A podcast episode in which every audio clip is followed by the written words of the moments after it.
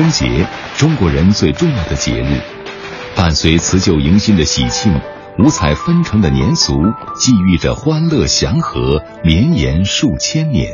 二十三，祭灶官；二十四，扫房子；二十五，磨豆腐；二十六。今天吧，腊月二十三了，从今天开始就要过年了。腊月二十三过小年儿。辽宁的气温零下二十度，抚顺张党镇营盘村的老林一家请出灶神年画，开始了喜迎新春的第一个仪式。咱们把今天的灶王贴上啊，按规就应该是晚上的时间贴的，八点多到九点之间。灶王爷供在东墙上，因为东为大。现在像我家这样的年年祭灶神的，已经很少很少了。这一个村子里没有几户。完儿，现在开始拜了啊！张人本姓张，我儿骑着马，挎着枪，来年多给我们带回钱和粮，保佑我们全家人过得平平安安、富贵有余。小朋友，你知道呃这上面画的是什么吗？知道是灶王爷爷。哦，那你知道为什么咱们过年要贴这个灶王爷爷吗？因为灶王爷爷保佑我们来年平安吉祥。灶。对农耕为本的华夏民族有着特殊的意义。千百年来，人们在灶火的映照下，日出而作，日落而息。在远方游子心中，灶火升起的地方就是家的方向。不管在哪儿，过年时贴一幅灶神年画，牵连的是家族亲情，也是新年的祝福。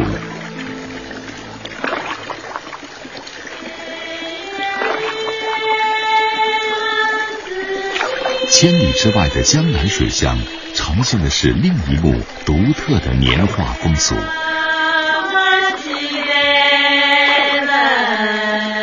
桑蚕之乡湖州，每年新春，养蚕农家都要贴蚕花年画，为自己一年的劳作拉开序幕。但今天这个场景很难见到了。当地民俗专家倪水根想找一户仍然贴残花祭残神的人家，一直不顺利。这个就是才华娘娘的这个年画，像这个每年就才华娘娘生日这一天呢，祭拜一下呢，期盼呢年年呢沾上了养成了都有一个好的收成。这个年画呢，就是叫猫蝶富贵，上面呢有两只小猫。养蚕人家呢就怕这个老鼠，因为这个老鼠要把这个蚕宝宝吃掉的。贴这个年画以后呢，老鼠呢就不进来了。猫蝶富贵，这个画中国上古的先民把五谷播种、收获的周期称为年。殷商甲骨文中“年”字由人字与禾苗的“禾”字组成，意思是丰收之后，农人载谷而归。过年象征着又一个劳作季的开始。年画起源于先秦时期的桃符，辞旧迎新之际，人们把桃木板悬于门外，刻画神荼、郁垒两位神将的形象，祈福避祸。门神门神骑红马，贴在门上守住家。门神门神扛大刀，大鬼小鬼进不来。年画增添喜庆，也传承着传统文化。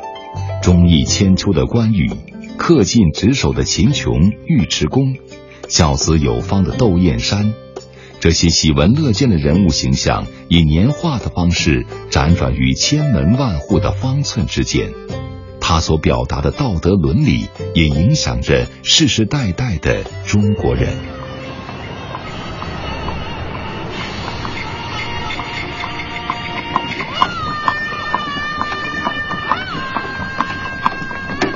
看，这个是岳飞，岳飞讲究多少？忠，还有个义，有点爱国了。尹国法四十三岁，河南朱仙镇木板年画大师，天盛年画老店第五代传人。每个画都有个故事，每个画有个典故。彩色有五个，范蠡是智慧，笔杆没有心不会贪。张公没没有眼，世间的诱惑，你诱惑不住。关公是义，岳飞是忠。这个话说短了可以说几分钟，说长了可以说的一个两小时，都是有文化的，非常有意思。中国的传统教育不仅来自学堂书馆、圣贤书章，也来自民风教化的点点滴滴。承载祖先智慧的年画，也是文化启蒙的生动教材，就像是中国文化的百科全书。如今这部书该如何传承呢？过去在俺爷那个时候，一年是七十万张，寻常老百姓啊都要使用这个东西。现在有，但是非常少。只有老年人喜欢的，五十多、六十多的。年轻人呢？他们不贴。中国自古来都是成双成对，没有单扇门。而这个现在吃里边都是单，哪有双扇嘞？门神贴门上还必须一对，普通老百姓接受不了。都是一般作为礼品收藏品用。过年买的很少，也都是不到百分之二。中国现在过来真是我们传统了，有点遗憾。时代在变，生活在变，年画正逐渐淡出人们的视野。但每当新桃旧符再度交替的时刻，深藏在心灵深处的记忆仍会顽强的袭来，牵动起遥远的思绪。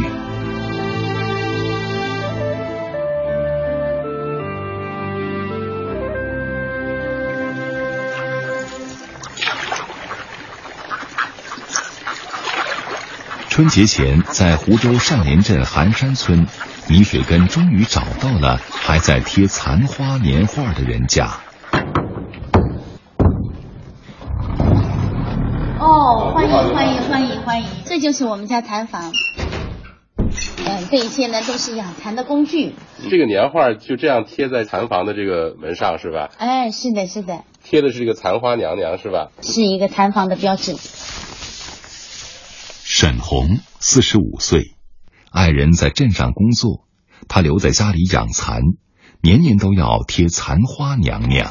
确实也不多了，有几家在搞。那为什么别人家都没有了，你们家还在坚持？呃，这个是老一辈人传下来的啊，我爷爷传给我爸爸、我妈妈，现在呢，我妈妈他们就传给了我。